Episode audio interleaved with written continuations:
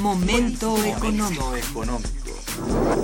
Radio UNAM y el Instituto de Investigaciones Económicas presenta Momento económico. Un espacio para charlar sobre temas económicos que le interesan a usted. Acompáñenos.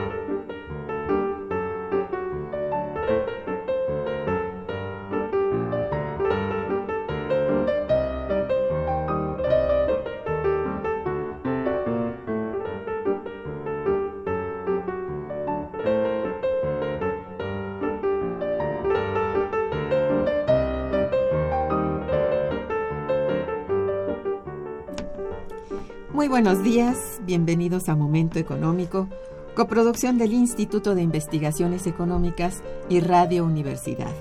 Les saluda Irma Manrique, investigadora del Instituto de Investigaciones Económicas, hoy jueves 19 de enero de 2017. El tema que abordaremos el día de hoy es expectativas económicas de la relación México-Estados Unidos de América con la llegada de Trump a la Casa Blanca y para ello contamos con la siempre valiosa presencia de nuestra amiga, la doctora María Cristina Rosas González. Bienvenida, María Cristina. Eh, buenos días, Irma. Muchas gracias por la invitación. Nuestros teléfonos en el estudio son 55 36 89 89 con dos líneas. Y para comunicarse desde el interior de la República, el teléfono LADA sin costo 01800 505 2688. La dirección de correo electrónico para que nos envíen sus mensajes es una sola palabra, momentoeconómico arroba unam.mx. Bien, momento económico en atención a la coyuntura económica. A ver, antes de ello, quiero hablar nuevamente de la semblanza de nuestra invitada porque aunque ha venido muchas veces a nuestro a nuestro programa, este quiero recordarlo para aquellos que están oyéndonos por primera vez o que se hayan olvidado. María Cristina Rosas González es profesora investigadora en el Centro de Estudios en Relaciones Internacionales de la Facultad de Ciencias Políticas y Sociales de la UNAM, institución donde obtuvo los doctorados en Relaciones Internacionales y Estudios Latinoamericanos. Posee también estudios de especialización en la Universidad Nacional de la Defensa en Estados Unidos de América y en la Universidad de las Naciones Unidas en Tokio. Japón, entre otras. Pertenece al Sistema Nacional de Investigadores, es autora de muchísimos, muchísimos libros sobre relaciones económicas y políticas internacionales. Ha fungido como consultora del gobierno mexicano, del sector privado y de organismos internacionales en temas de economía y política globales. En 1993, 1995 y 1998 recibió el premio en investigación económica Maestro Jesús Silva Herzog, otorgado por el Instituto de Investigaciones Económicas de nuestra universidad, y en 1999 fue, galardonada con la distinción Universidad Nacional para Jóvenes Académicos. Bien, este, este programa, Momento Económico, en atención a la coyuntura económica, tiene preparado para ustedes el análisis de un acontecimiento histórico que tendrá lugar en los Estados Unidos el día de mañana. Se trata, como ustedes saben, de la llegada de Donald Trump a la presidencia de dicho país. Hablaremos entonces de un fenómeno político que tendrá un impacto económico trascendental para el mundo entero, pero indudablemente de un efecto incalculable para la economía mexicana. He dado ya la bienvenida a una gran amiga, pero mejor aún a una experta en relaciones internacionales que forma parte de la planta académica de nuestra Universidad Nacional Autónoma de México, que conoce el tema a profundidad y que cuenta con una muy destacada carrera universitaria, pero que además ha ejercido su profesión a nivel gubernamental e internacional. Como bien apunta su semblanza curricular, dicho lo cual, y para entrar en materia, comienzo por preguntar a nuestra querida María Cristina Rosas algo que todos pretendemos aún entender. ¿Cómo fue posible que un personaje como Donald Trump llegara a la presidencia de los Estados Unidos de América? Ah, la gran pregunta. Sí. Yo he estado reflexionando mucho sobre este tema porque, pues además yo creo que durante el proceso electoral que se desarrolló en Estados Unidos, eh, claramente como que las preferencias decantaban a favor de una persona, en este caso Hillary Rodham Clinton, a quien se percibía como una persona experimentada, con una enorme experiencia en la gestión gubernamental, digo, había sido primera dama, luego fue eh, senadora suplente por Nueva York, luego fue secretaria de Estado y finalmente candidata presidencial por el Partido Demócrata. 30 años de carrera tenía esta mujer. Impresionante. Impresionante frente a otra persona, Donald Trump, un empresario que, entre otras cosas, parece que ha quebrado más empresas que aquellas que ha sacado adelante. Una persona sin, sin eh, experiencia política, Em, pero muy mediático. Una persona que pues ha incursionado, por ejemplo, en los medios de comunicación, que está acostumbrado a los shows y que hizo de la carrera presidencial un espectáculo. Un espectáculo que hay que decir le alcanzó para ganar la elección. Yo eh, considero que eh, la victoria de Trump tenemos que verla a la luz del legado de Obama, de la gestión de Barack Obama, porque en muchos sentidos el público estadounidense, el electorado, percibía que una victoria de Hillary sería una continuidad o le daría continuidad a la presidencia de Obama.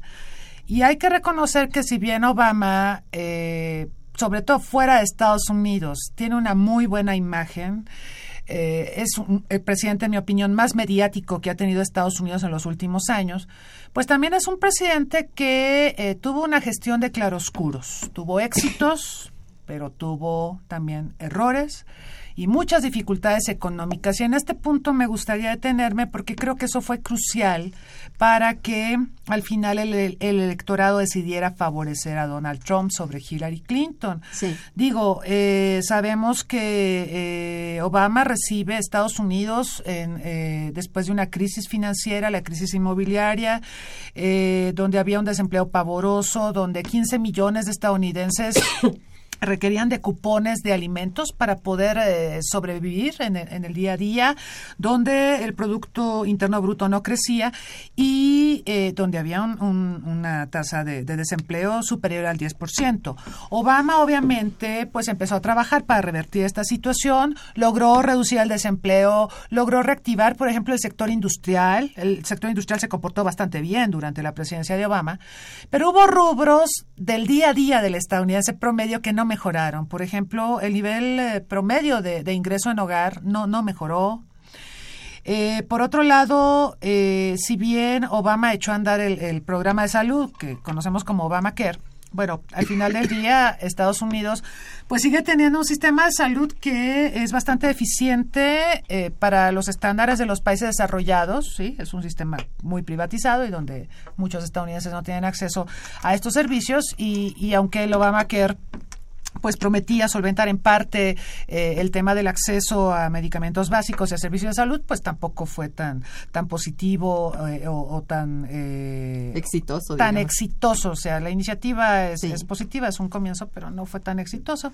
Entonces, hay varios rubros y, y bueno, el otro rubro es que el, el Producto Interno Bruto lo más que pudo crecer fue 2%, que es una tasa baja, como sabemos.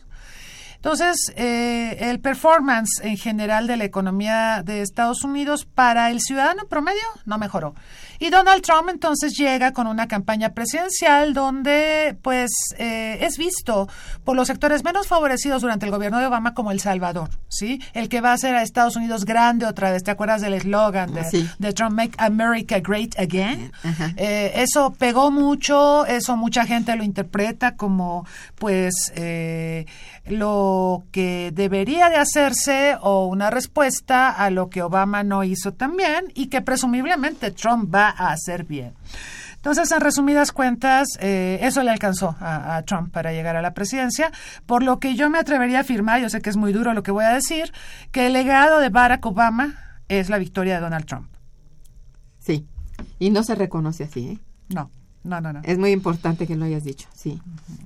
Bien, eh, ¿quién es o qué parte de la sociedad norteamericana decide votar por él, tomando en cuenta sus discursos poco amables, su manera de pensar tan diferente a personas que le han precedido en el poder, así como su notable rechazo al pueblo mexicano. Muy interesante la pregunta porque yo creo que hay varios tipos de votantes. Yo creo que una parte del electorado no es que vote por él, sino que le da un voto de desconfianza a Obama y a Hillary. ¿sí? O sea, el voto de castigo, eso lo hemos visto en, diversos países, incluido México, ¿no? Por ejemplo, durante el proceso electoral del 2000. No es que Fox ganara, me parece, sino que hubo un voto de castigo al PRI. ¿no? Exactamente. Este, eso pasa en, todos los sistemas políticos. Eh, eso por un lado, pero por otro lado, bueno, tenemos a eh, personas eh, de mm, WASP, White Anglo-Saxon Protestant, que no se han visto muy beneficiados por los programas de Obama, toda, toda la zona industrial del centro de Estados Unidos, que votó mayoritariamente por Trump, y por otro lado, para sorpresa de muchos, hubo hispanos, hubo personas de origen mexicano que también votaron por, Trump. Y, yo creo que o están dentro de aquel grupo que no se vio beneficiado por las políticas de, de Obama, políticas económicas sobre todo, o están dentro del grupo a quienes no les parece que Hillary Clinton eh, pudiera ser la mejor opción para gobernar porque daría continuidad a las políticas de Obama. La otra cuestión, eh, Irma, es que a mí me parece que Hillary Clinton tuvo un desgaste político endemoniado, porque estaba muy vista. Desde que fue primera dama la gente la veía, ¿sí? Y estuvo muy expuesta. La gente se acostumbró a verla y así como que la veían y decían, bueno, ¿y, ¿y, qué hay de nuevo con ella? Ya sabemos cómo es, este, ya sabemos lo que plantea, ¿no? Y Trump tuvo la ventaja de que no estaba tan... el electorado puede llegar a un momento en que se cansa de ver siempre a la misma cara, ¿no? Muchos decían, es que esta mujer es tan ambiciosa que, que desde que era primera dama quería llegar a la presidencia y ya estamos cansados de verla, ¿no? Y, aparece Trump, la, cara nueva, con un discurso también eh, nuevo. Eh, eso le gustó a mucha gente. Yo creo que gustó mucho su forma, vamos a decir, franca. Espontánea. Espontánea, este, hasta descuidada para decir cosas. Esto simpatiza mucho con la, creo, con la clase media norteamericana. Sí. Sí. Entonces esto, esto fue muy importante. Bueno, la otra cosa, Irma, yo creo que también hay que decirlo. Yo creo que para los estadounidenses fue muy difícil, eh, pero al final se dio, tener a un presidente afroestadounidense, o sea, representante de una minoría. Sí. Y más difícil iba a ser tener a una mujer, otra minoría, presidenta de Estados Unidos. Entonces, como que fue demasiado tener a Obama y como que iba a ser todavía demasiado, mucho más tener a una mujer. Entonces, pues eh, se decide votar por un WASP, un White Anglo-Saxon Protestant blanco, pero hombre, ¿sí?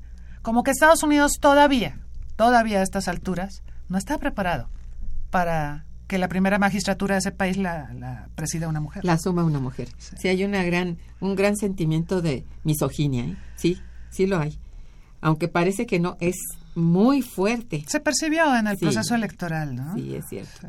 Y luego el rechazo de este hombre a México, ah. porque es, es que lo tomó por su cuenta. Esto sí también fue como de simpatía de mucha gente de clase media norteamericana que tiene la impresión de que los migrantes mexicanos han venido a robarles espacios en los centros de trabajo, en general en el espacio laboral, ¿verdad? Este es un se sintieron protegidos, pues, con, con ese discurso. Aunque, digamos, eh, es cierto que fue un discurso incendiario contra México y que eso... Sí, demasiado, ¿no? Colocó a México por primera vez en mucho tiempo en un proceso electoral en el centro del debate. Pero también es cierto que temas como el migratorio siempre hacen acto de presencia en las elecciones, porque siempre es más fácil para cualquier aspirante a, cargos populares en Estados Unidos, sea gobernador de California o sea presidente de Estados Unidos, echarle la culpa a los que vienen de fuera, ¿sí? de los problemas nacionales. Esa es una táctica este, que todo el mundo emplea, porque eh, de otra forma tendrías que asumir tu responsabilidad, ¿no? Y decir, bueno, lo que no hice bien fue esto, pero eh, políticamente es más salvador decir, es culpa de los mexicanos. Ellos vienen a Estados Unidos, son rateros, son asesinos, son violadores, que son las palabras que usó Donald Trump para referirse a nosotros y que obviamente despertaron una andanada de críticas de, toda la opinión pública, no solo en México, sino en, muchos países. Recuerdo un discurso, por ejemplo, de Antonio Banderas, el, actor español, cuando le estaban dando un premio y dio un discurso maravilloso eh, criticando pero de verdad eh, fuertemente a Donald Trump por ese antimexicanismo que mostró eh, eh, a lo largo del proceso electoral. Pero, pero al mismo tiempo, este, incentivó lo que decimos, ese voto que en general estaba dormido. En realidad no sé si pensaban votar o no, pero como que los, los movió es una sensación. ¿Sabes que hay otra cuestión bien importante? Yo creo que es eh, menester mencionarla, la demografía en Estados Unidos. Todavía ahora los blancos anglosajones protestantes son mayoría. Pero en un par de décadas más van a ser minoría y los que ahora son minorías, trátese de mexicanos, trátese de asiáticos, trátese de musulmanes, van a conformar una mayoría. Y yo sentí que este proceso electoral en particular, sí, tanto Hillary Clinton como Donald Trump representan una especie de grito desesperado del grupo blanco anglosajón protestante por permanecer y mantener el control de Estados Unidos, porque lo van a perder por eh, toda la, debacle demográfica que ellos están teniendo. Ya, ya digamos, los blancos anglosajones protestantes tienen una tasa de nacimientos muy baja frente a la de los hispanos, la de los musulmanes, la de los asiáticos. Cierto. Y eso es, bueno, no lo pueden detener. Pero sí, ese fue una forma también de agarrarse de esa tabla, ¿no? Y decir, pues no lo vamos a soltar porque no queremos que eso suceda.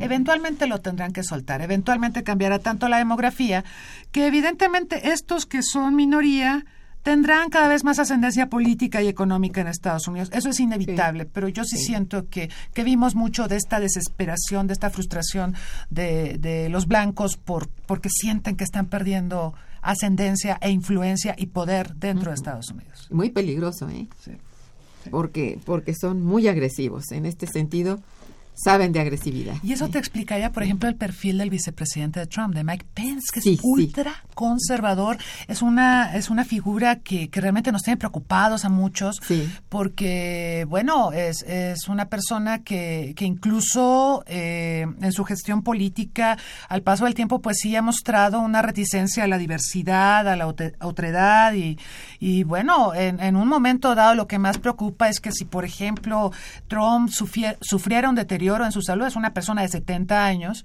pues eh, Pence, Mike Pence, pudiera ascender a la presidencia y con este perfil ultraconservador. Qué miedo. Sí, ah, eso es muy preocupante. Ah, cómo no. Pero la pregunta es por qué llega este tipo de gente. Es precisamente por esta necesidad que tiene el grupo blanco anglosajón protestante de reafirmarse en el poder, ¿sí? Porque sienten que, que las cosas están cambiando dramáticamente y se les están saliendo de control. Por eso tuvimos un presidente afroestadounidense en Estados Unidos, porque realmente Estados Unidos está cambiando. Así es. Eh, bien, pero un tema del cual se ha hablado también eh, en diversos espacios y muy fuertemente durante las últimas semanas es el hecho de que pudo haber existido una injerencia de las relaciones norteamericanas eh, por parte de Rusia. Y en términos concretos se habla de la relación entre Trump y Putin. ¿Cuál es tu opinión? Es muy interesante porque, bueno, eh, creo que ahora se puso el grito en el cielo por el tema de que eh, hubo una posible injerencia, eh, una posible labor de, por ejemplo, ciberespionaje o algo así para favorecer a, a Trump y denostar a Hillary Clinton. Yo siento que en todos los procesos electorales de Estados Unidos hay injerencia externa, sí, porque todos manejan lobbies, todos buscan posicionar a, a personajes que le favorezcan sus intereses. Entonces, eh, esa discusión me parece tan relevante como el hecho de que yo sí percibo una posible alianza entre Estados Unidos con Trump y Vladimir Putin en Rusia Sí. para acercar a la República Popular China, a quien ambos perciben como un actor crecientemente protagónico. Es un actor que tú lo has visto, sigue creciendo, quizá no a las tasas que habíamos visto en, en- años recientes, pero sigue siendo una economía dinámica, sigue siendo un país con una creciente influencia mundial, cosa que le desagrada tanto a Putin como al propio Estados Unidos. ¿no? Están, están muy escamados con esto, sí. Entonces yo percibo que esta alianza se va a dar por eso, para hacer un cerco a China, pero también porque Trump, tú lo sabes, está en la línea de delegar tareas a otros países mientras que Estados Unidos se retrae eh, y eh, expone menos sus recursos financieros y humanos. Me refiero específicamente a la crisis en Siria y en Medio Oriente, donde a mí me parece que Trump sí le quiere dejar buena parte de, de la responsabilidad financiera y de costo político a Vladimir Putin. ¿sí? Es cierto. Eh, y para eso, pues, debe de mantener una relación cordial con, con, con Rusia. Dicho lo cual, eh, bueno, mucha gente está sorprendida porque dicen que, que este sería el verdadero fin de la Guerra Fría, puesto que ya no antagonizarían. Yo creo que están, están antagonizando, que efectivamente eh, están, eh, diga, digamos, aceptando roles que, que podrían jugar. Y no es una alianza gratuita, o como dicen en inglés, there is no free lunch. Aquí no hay free lunch, aquí hay un costo político. Y eh, Vladimir Putin me parece un tipo muy astuto. Yo creo que en algún momento también este, pues extenderá. Eh, Sus redes. sus redes, sí, y eh, hará pagar los costos correspondientes a Estados Unidos. Yo, yo siento que, que incluso a nivel de personalidades, Putin es una persona, un, un lobo, es, es un zorro, un viejo zorro, y, y Trump en, en muchos sentidos es, es bastante novato en cuestiones políticas. Entonces vamos a ver cómo, cómo arranca y cómo se va desarrollando esta relación bilateral, pero yo sí veo dos objetivos, cercar a China y eh, disminuir el Sí, costo sí, sí. financiero financiero, eh, material, vidas humanas, ¿no? Eh, de eh, las incursiones que están haciendo los países, Rusia, Estados Unidos, Europa, en, en Siria para combatir al Estado Islámico. Sí, y que no, bueno, con todo y su poder, con todo y su, por todos lados lo están atacando, no han podido. ¿No han podido? Así es, Es- y los preocupa muchísimo, creo que sí. por supuesto. Entonces no es tanto el amiguismo, el No, aparente. es la necesidad. Es la necesidad. sí. Acuérdate que Estados Unidos no tiene amigos, tiene intereses. Así es. Bien, pues estamos conversando con María Cristina Rosas González sobre el tema expectativas económicas de la relación México-Estados Unidos de América con la llegada de Trump a la Casa Blanca. Quédense con nosotros. Está escuchando Momento Económico.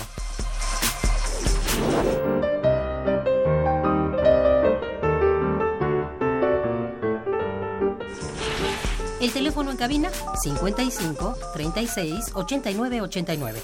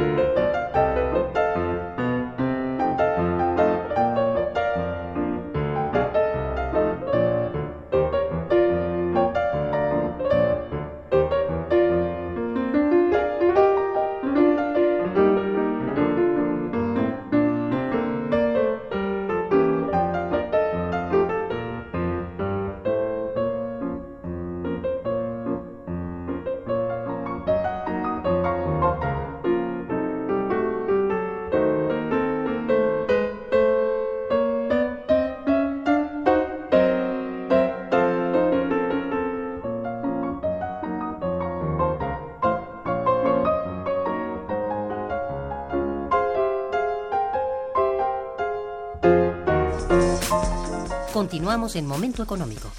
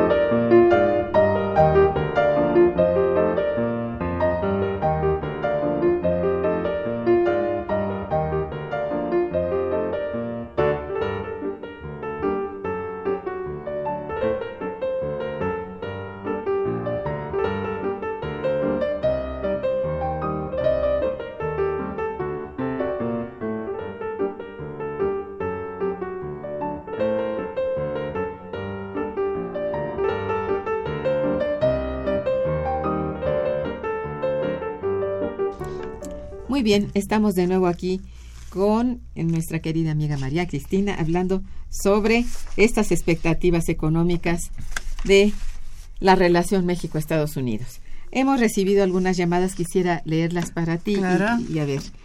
Jaime Bárcena te felicita y felicita al programa. Muchas gracias. Gracias. Dice, al estilo yankee, Trump está promocionando una política proteccionista con la idea de América para los americanos. Quiere que los empresarios se, re- se replieguen para tratar de provocar un nuevo ciclo y detonar la economía, porque Trump no es un político, es un negociante. Tiene toda Sí, la razón. este, pero bueno, esto de- del proteccionismo es muy preocupante porque Sí. tratar de emular lo que se hizo, por ejemplo, en los años 30 del siglo pasado ante la Gran Depresión, en, en una coyuntura como la actual, donde estamos tan globalizados y somos tan dependientes unos de otros, parece suicida. O sea, Trump nos ha vendido la idea de que puede denunciar todos los tratados comerciales que Estados Unidos ha suscrito con las naciones del mundo, incluido nuestro Sí. Tratado de Libre Comercio de América del Norte, este, el TTP, que no, no, no va a ser ratificado, y otras negociaciones. Pero lo cierto es que mucho del empleo, mucho del bienestar, mucho de la prosperidad de Estados Unidos está ligado a estos tratados comerciales. Entonces, parece pues un poco eh, eh, o escasamente visionario afirmar lo que ha venido Es diciendo. este hombre. paradójico, ¿no? Sí. Es como echar la piedra y ponerse abajo. Es realmente muy... Como escupir para arriba. Exacto. Así estamos. Bueno, Ángel Cervantes también te felicita mucho. Dice, Gracias. un nuevo término cervantino nace en el seno de las universidades públicas y es el tocotrump, que significa todos contra Trump, Muy bueno. quien fomentó el odio contra los débiles y ofende a México a cualquier en cualquier oportunidad. Y a las mujeres. Sí, sobre todo a las mujeres. Ay, Dios. Bueno, Agustín Mondragón también te felicita mucho Gracias. y dice, con la elección de Trump comprobamos que la democracia es una falacia. La plutocracia en todo el mundo es la que tiene el poder basada en los medios de comunicación masiva. Lo que le está pasando a México es culpa de los tecnócratas neoliberales mexicanos que han ido desmantelando el campo, la industria y el Estado de Derecho a tal grado que hay que hoy nuestras riquezas naturales son concesionadas a empresas extranjeras que nos las roban y que no y que no pagan no pagan los impuestos que pagan los nacionales.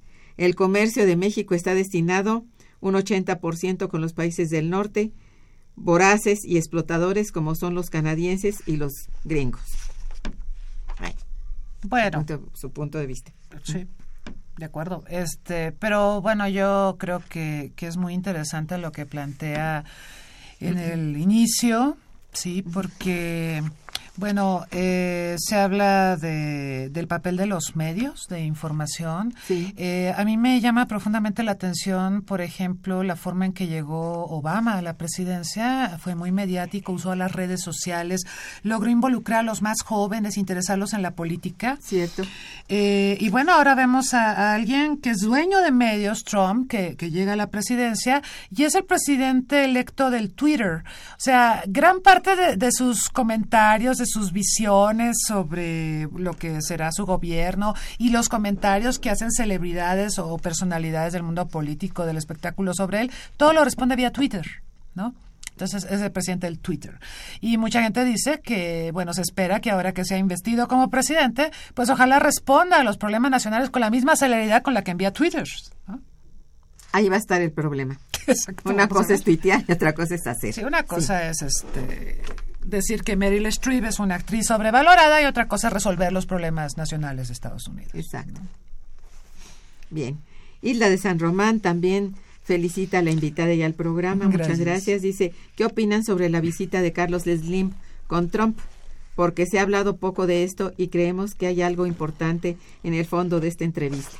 Yo hice un artículo muy detallado que publiqué en la revista Etcétera sobre este tema y sí. donde explicaba que, bueno, al final los dos son empresarios, los dos hablan un mismo idioma uh -huh. y, bueno, aparentemente después de todas las cosas que dijo uno contra el otro a lo largo del proceso electoral, pues ahora eh, han hecho las paces y, eh, como acabamos de ver, pues eh, el señor Slim acaba de asegurar una presencia muy importante en medios de comunicación en Estados Unidos con la venia de Trump. Así es. Sí, así es. Es una cosa de negocios. Negocios son negocios, sí. Así.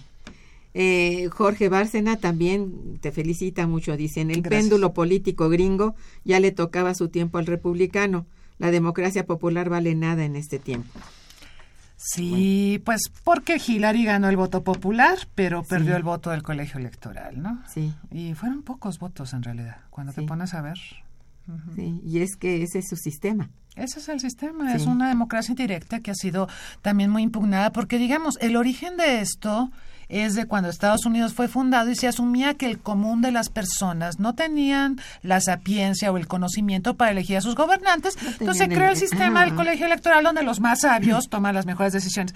Pero digo, Estados Unidos es mayor de edad, la gente en este momento de Estados Unidos tiene la posibilidad y el conocimiento para elegir a sus tiene gobernantes el criterio. directamente. Entonces, este sistema mucho lo consideran anacrónico e injusto porque, bueno, ya vimos también lo que pasó en la elección del año 2000 entre Bush y Albert Gore y, y cómo la situación dudosa de Florida fue la que decidió finalmente a favor de, de, de, de la elección de Bush pero hemos visto que eh, tanto Gore como Hillary ganaron el voto popular y aún así perdieron los votos del colegio electoral. Mucha gente piensa que es momento ya de valorar una reforma al sistema político de Estados Yo creo Unidos. que sí, ¿eh? y es cierto eso.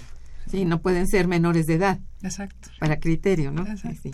Bien, ¿cuáles son, bueno, las acciones de política exterior que tú consideras será más evidente, serán muy evidentes que emprenderá este nuevo presidente de nuestro vecino del norte a partir de mañana y para el corto plazo. Caray, pues ya nos ha dejado entrever algunas iniciativas. De entrada, él habla de que este restablecimiento de relaciones de Estados Unidos con Cuba, que fue concretado durante la presidencia de Obama, va para atrás, ¿no? Entonces, eh, yo no sé si, si efectivamente esto vaya a implicar una nueva ruptura en las relaciones diplomáticas con Cuba, pero eh, Trump quiere congraciarse con algunos sectores de cubanos eh, de vieja guardia que residen en Miami y, y, que le dieron su voto. ¿no? Finalmente, Florida votó por Trump en, en, en los comicios recientes. Luego, hay un acuerdo nuclear con Irán eh, que ha irritado mucho a Israel. Entonces, eh, Trump, para congraciarse con Israel, seguramente va a dar marcha atrás a este programa nuclear con Irán. Luego está el tema de la denuncia de tratados comerciales, eh, como el TPP, que estaba sujeto a ratificación. Trump ya dijo que no se va a ratificar, pero adicionalmente ha señalado que se van a renegociar tratados de libre comercio que ya existen con diversas naciones del mundo, lo cual pues ha despertado la, preocupación acá en México por el um, presente y futuro del Tratado de Libre Comercio América del Norte que presumiblemente sería renegociado. Vamos a ver en qué consiste eso. Por otro lado, bueno, eh, hablábamos de, de, que Estados Unidos busca eh, que sus aliados, Europa, Japón, eh, asuman los costos económicos de las alianzas militares que por mucho tiempo Estados Unidos ha sufragado, ¿no? Entonces, este es un punto que pues ha preocupado a, a los países de la OTAN en Europa, ha preocupado uh -huh, a Japón, mucho. a Corea del Sur, porque pues ahora lo que Trump dice es asuman los costos financieros del el sostenimiento de estos compromisos militares. Estados Unidos no tiene por qué hacerlo pero Estados Unidos los va a asesorar, Estados Unidos los va a organizar, Estados Unidos los va a liderar. Uh -huh. eh, entonces es algo así como yo, este, tú pagas la fiesta y yo te digo cómo la haces, ¿no? Uh -huh. Es algo que, que pues sí está generando preocupación y nerviosismo entre los aliados de Estados Unidos. La relación con Rusia, yo creo que, eso pues va a dar un vuelco importante porque con Obama vimos que hubo un distanciamiento tremendo entre Putin y Estados Unidos por el tema de Ucrania. Este pero ahora veremos un acercamiento presuntamente entre Putin y, Trump, pues a la luz de la necesidad de lidiar con China y también a la luz de eh, que pues eh, se reduzcan los costos materiales humanos de la incursión de Estados Unidos en, Medio Oriente, a la luz sobre todo de lo que estamos viendo con, con Daesh, con el Estado Islámico.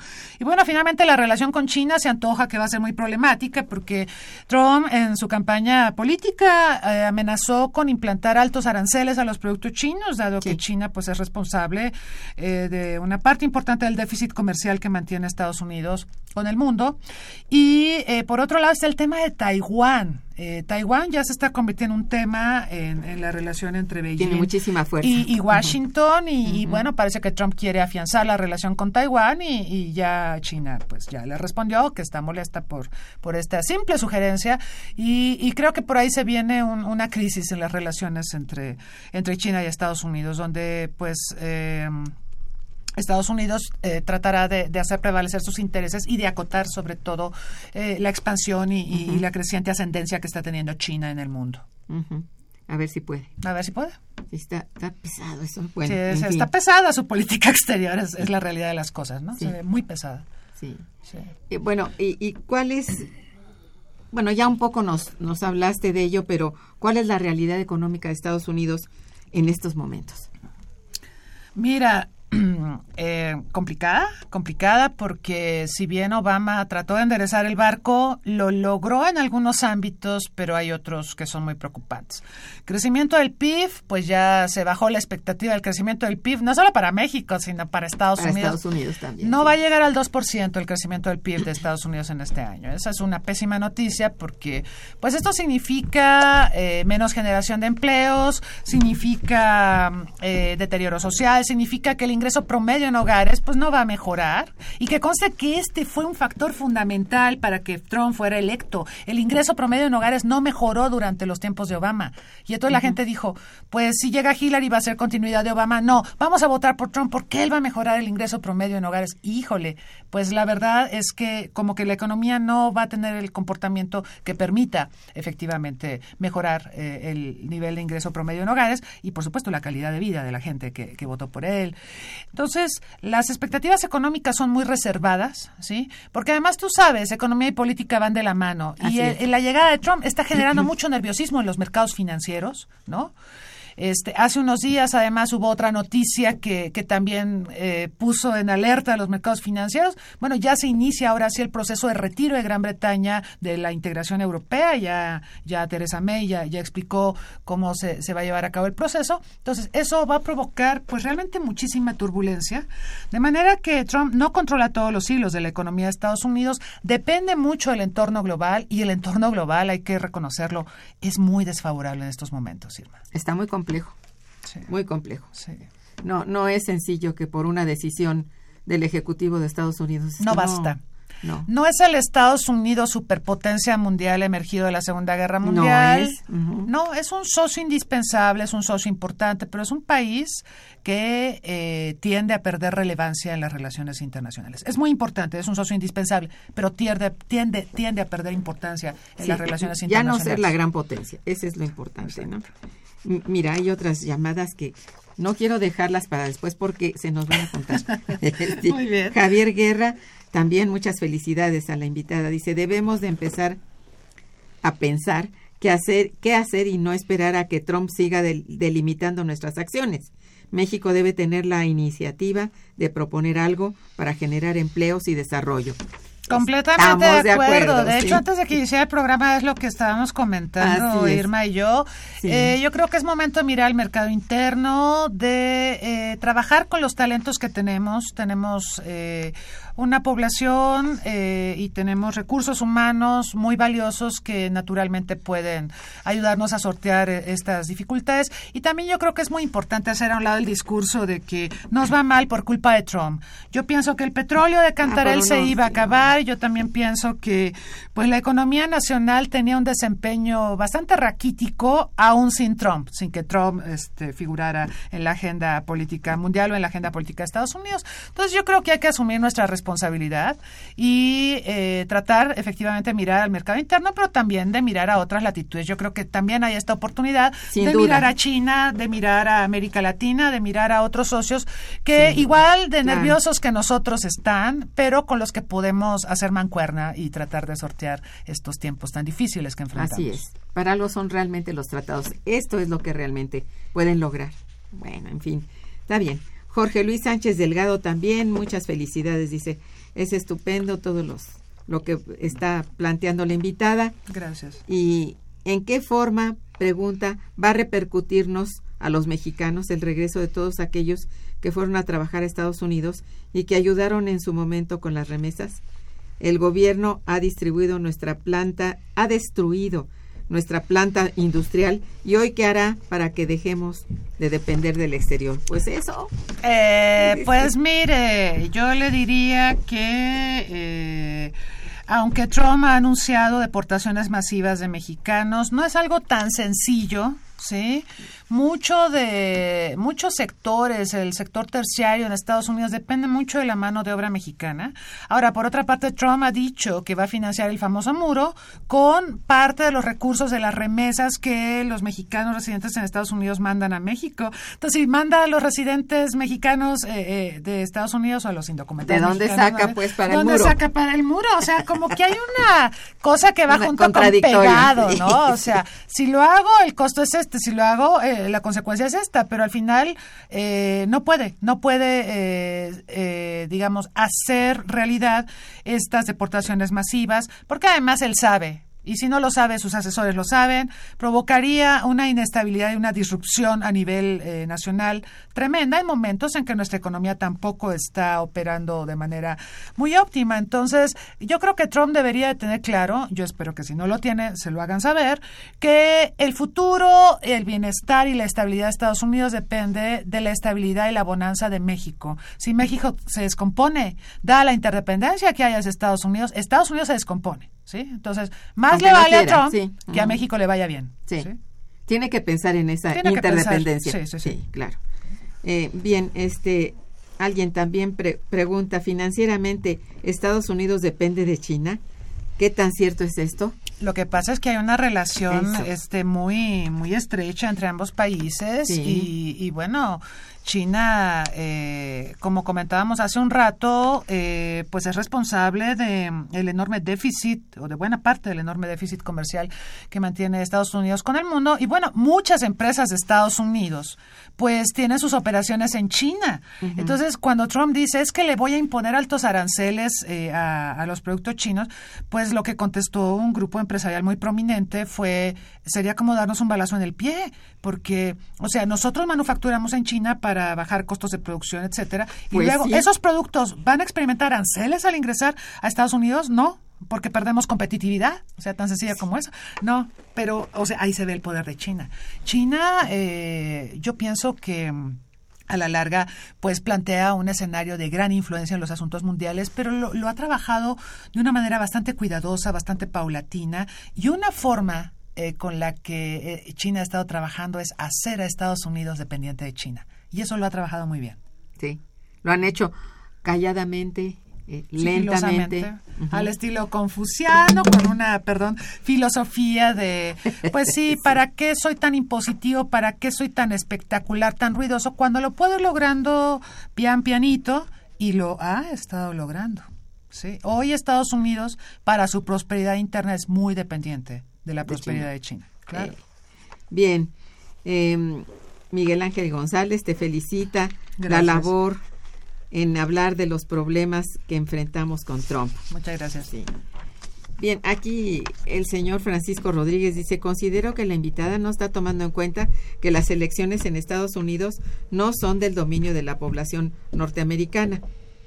No entiendo. Pues es lo que comentábamos. Posiblemente se refiere al hecho de que al final es el eh, colegio electoral, ¿no? No es una democracia directa, sino Exacto. una democracia indirecta. También hay otra línea de análisis que habla de que Trump, pues, es el resultado de la imposición del gran capital transnacional que necesitaba una figura política de, de esas características. Pero lo cierto es que las relaciones entre las figuras políticas y, y los sectores empresariales en Estados Unidos siempre han existido y siempre el sector empresarial, por ejemplo, busca favorecer a un legislador, a un senador, a un presidente, en aras de que si llega esta persona a ocupar posiciones de poder, pues eh, satisfaga las expectativas de, de las empresas que financiaron sus campañas, ¿no? Entonces, pues hay mucho de, de eso, ¿no? Pero yo me quedaría con el tema de la democracia indirecta en Estados Unidos y, y de quizá pensar en la necesidad de una reforma a, a ese sistema político para que haya una democracia directa.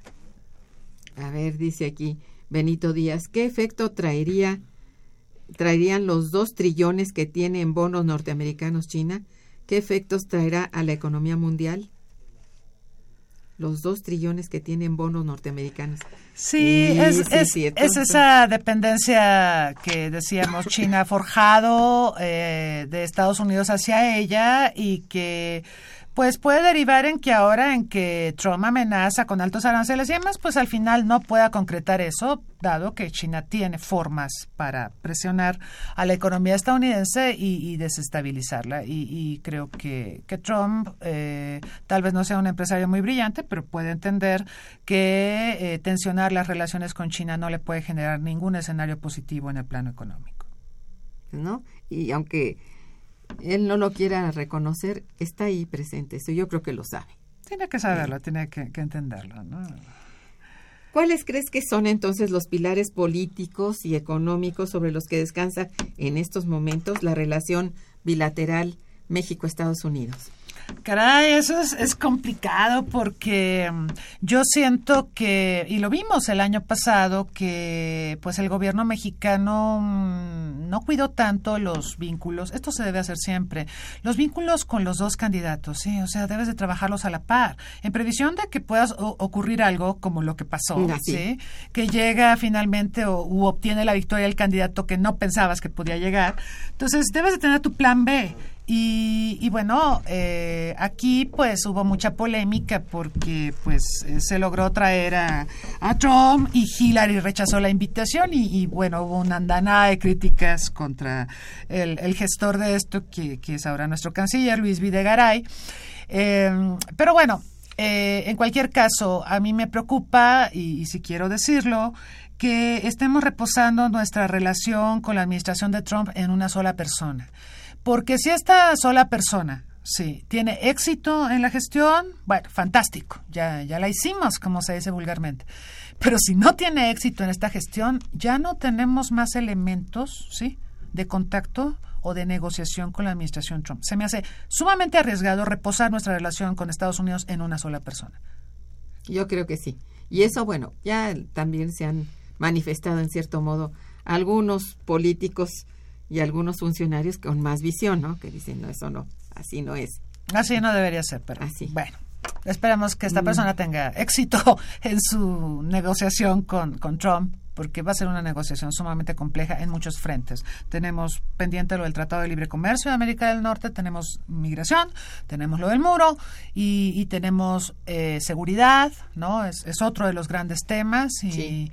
Y, y bueno, eh, yo pienso que es demasiado para una sola persona. Yo creo que que hay muchos riesgos de, de, que una persona maneje tantos temas frente a tantas agencias y, y personas cercanas a, a, Trump que son las que van a estar ventilando dichos temas. Sí, no solamente eso, actuando, que sería, a ver, la acción en dónde está y cómo, este, a ver, con qué recursos y, y si esos recursos no, como decías hace un momento, no van a ser a un agujero en donde no debía, ¿verdad? Así es. Sí, bueno. Eh, ¿Será posible, bueno, ya un poco hablaste de esto, que este nuevo presidente realice todas estas acciones contra México? Mm, por ejemplo, esa expulsión masiva, la cancelación de, de, de relaciones comerciales en diversos sectores o la construcción del tan mencionado muro fronterizo, pues ya acabas de responder hace un momento que esto no puede ser ni simultáneo ni a corto plazo, aunque él diga que es a corto plazo todo eso, porque dijo inmediatamente que yo sea presidente, se hará el muro. ¿eh? Bueno, y, y todo lo demás, ¿no? ¿Sabes qué pienso? Y mando 11 millones para su casa. Ajá, sí, bueno, eso tú lo puedes decir en campaña electoral para jalar votos, pero una cosa es ser candidato y otra es ser presidente. Pues ¿no? sí. Y los presidentes tienen que ser moderados, es decir, tienen que cumplir las expectativas eh, que le ofrecieron al electorado, a la gente que votó por ellos, pero por otro lado tampoco pueden violentar tanto la relación con un socio tan estratégico y con el que tienen tanta interdependencia como México. Sí. Entonces, yo apelo al sentido común, ¿sí? Eh, si es que lo tiene. Eh, vamos a ver, porque, bueno, igual no lo tiene, pero acuérdate que en Estados Unidos sí, sí hemos observado este fenómeno de que cambian las cabezas, pero la, la, burocracia se mantiene. O sea, la gente que lleva las relaciones internacionales de Estados Unidos está ahí, tiene experiencia, tiene claridad. Entonces yo apelo a eso. Eh, dicho lo cual, pues sí preocupa el estilo de este hombre, porque, no sé, por momentos me recuerda mucho a Ronald Reagan. ¿Te acuerdas de Ronald Reagan? Todos los problemas que tuvo México durante la presidencia de Ronald Reagan. Sí. ¿sí? Entonces, eh, siento que, que, hay algunas similitudes con Reagan, con la enorme diferencia, pues, de que, de que ahora, eh, pues, estamos en una situación de mayor interdependencia. Quizá en aquellos años, años 80, eh, la prosperidad de Estados Unidos no dependía tanto de que México fuera un país estable. Creo que ahora sí. Ahora sí, para que Estados Unidos pueda marchar, no puede tener a Estados Unidos en una situación desastrosa y Trump no puede contribuir a que esa situación desastrosa empeore. Uh -huh. Entonces, apelo al sentido común y apelo a, a, también a la burocracia profesional que existe en Estados Unidos y a todos los amigos que México tiene en Estados Unidos, que incluyen al sector empresarial, a sectores políticos y demás, que obviamente ejercerán presión y convocarán a, a la mesura y a tomar eh, medidas eh, menos extremas que las que ha ofrecido Trump. Ya, ya hay una gran promesa de, de, de, movimientos, de fuertes movimientos en cuanto tome posesión. Ya los hemos estado viendo en sí, toda pero la ahora semana, dicen que será uno muy muy fuerte Así a partir es. de mañana. En fin, a ver qué pasa. Veremos, sí. sí. Este Ángel Cervantes dice, la invitada debe asesorar a la Corte Penal Internacional anti-tabaco. la visita de Slim tiene de fondo la mano negra de los tabacaleros. Pues yo no sé esto. Pues sí, también. Digo, las redes de Slim en donde no están, ¿no? Habría sí. que preguntar, ¿dónde no están? Así es. André Hernández te felicita y dice... Gracias. Lo que hace Trump estará planeado para orillar a que México acepte la, in la invasión de China con sus empresas y capitales a México. Mm. Pues ha habido acercamientos ahorita entre China y México y, y, por ahí vi un titular de algún diario donde China decía, nosotros te ayudamos, nosotros invertimos, no te preocupes. Este, no es tan sencillo porque, bueno, recuerden, hay que recordarle al auditorio el enorme déficit comercial que tiene México con China. O sea, por cada dólar que les vendemos, creo que ellos nos venden 60 o 70. O sea, es un déficit sí, sí. brutal. Tremendo, sí, tremendo ya de por sí, Este, preocupante y no es una relación sana, ¿no? Eh, aparte de que, bueno, eh, México desconoce mucho al mercado chino. Parte de este déficit no solo se explica por porque China venda eh, productos baratos o, productos dompados, se explica también porque, pues, eh, muchos de nuestros empresarios dicen, ay, yo no voy a hacer negocios con China porque no hablo mandarín. O porque está muy lejos, o porque no conozco el mercado. Cuando el empresario, por definición, es una persona que arriesga, ¿sí? Y que si no conoce, pues busca conocer, ¿no? Así de sencillito. Sencillamente busca quien haga la interpretación, o sea, eso no es. Eso no debería ser el mm, tema, ¿no? Este, pero para ellos es muy cómodo decir, no, pues es más sencillo ir a Estados Unidos porque siempre hemos tenido tratos con Estados Unidos. Yo creo que, que hay una cierta pereza, no de toda la clase empresarial, pero sí de ciertos sectores de nuestra clase empresarial, que por desidia están dejando ir oportunidades que ofrece China. ¿sí? Todo el mundo hace negocios con China. Nosotros deberíamos estar haciendo negocios con China y quitarnos un poco esas ideas de que están lejos, de que no hablamos mandarín, de que son, son otra cultura, una cultura no occidental extraña que se ofende fácilmente por, por las acciones que realizamos. Yo creo que, que la vida es un aprendizaje, nunca dejamos de aprender y, y, yo invitaría también a quienes tienen esa percepción sobre China a que aprendan y conozcan a China. Es una gran nación, es una gran nación con la que México naturalmente debería tener una mejor relación que la que hasta ahora ha desarrollado y por supuesto es un actor prominente en la economía mundial. E, eso no tiene vuelta de hoja, eso no va a cambiar y deberíamos de tener un mejor trato y un mayor acercamiento con esa Definitivamente, sí. Bueno, tomando en cuenta todo esto que has dicho, ¿cuáles son entonces las expectativas económicas o el derrotero que vislumbras para la relación bilateral México-Estados Unidos? Complicado, porque como decíamos, la relación es sumamente compleja. Es una relación que incluye aspectos económicos, culturales, políticos, de temas de seguridad, sociales, en fin. Y, y, bueno, sin embargo, pues lo vimos con la administración de Obama. Básicamente, a pesar de esta compleja relación bilateral, pues los temas que prevalecieron fueron seguridad y comercio. Bueno, y un poco migración, ¿verdad? Con las propuestas del DACA y DAPA y, y otra y la reforma migratoria que, quería llevar a cabo Obama. Pero los otros temas que, que en realidad son importantes porque están presentes en la relación, la enriquecen y demás, pues han ocupado eh, un lugar menos importante en la agenda bilateral. Y me estoy temiendo que ahora con la presidencia de Trump, esos temas que dominaron durante la gestión de Obama, la relación bilateral, seguirán siendo los temas que dominen la, la relación bilateral en, en el gobierno de Trump, es decir, migración, eh, el tema comercial y seguridad. Esos van a ser los temas dominantes.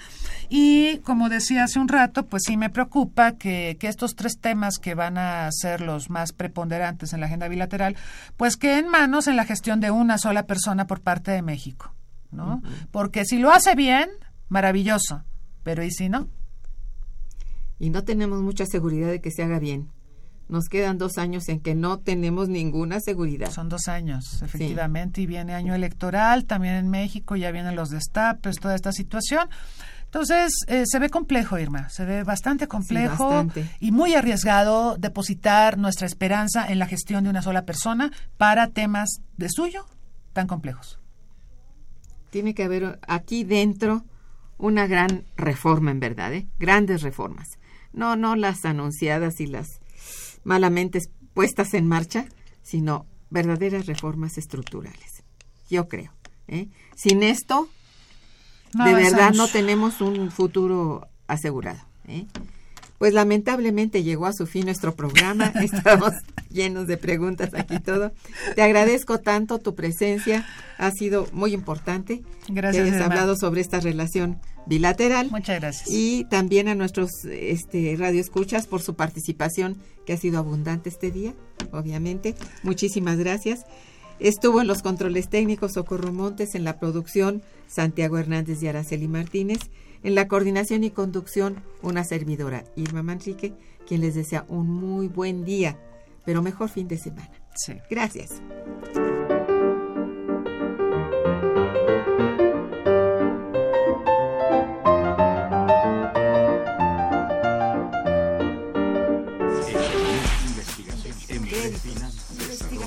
Momento económico. Radio UNAM y el Instituto de Investigaciones Económicas presentó Momento Económico.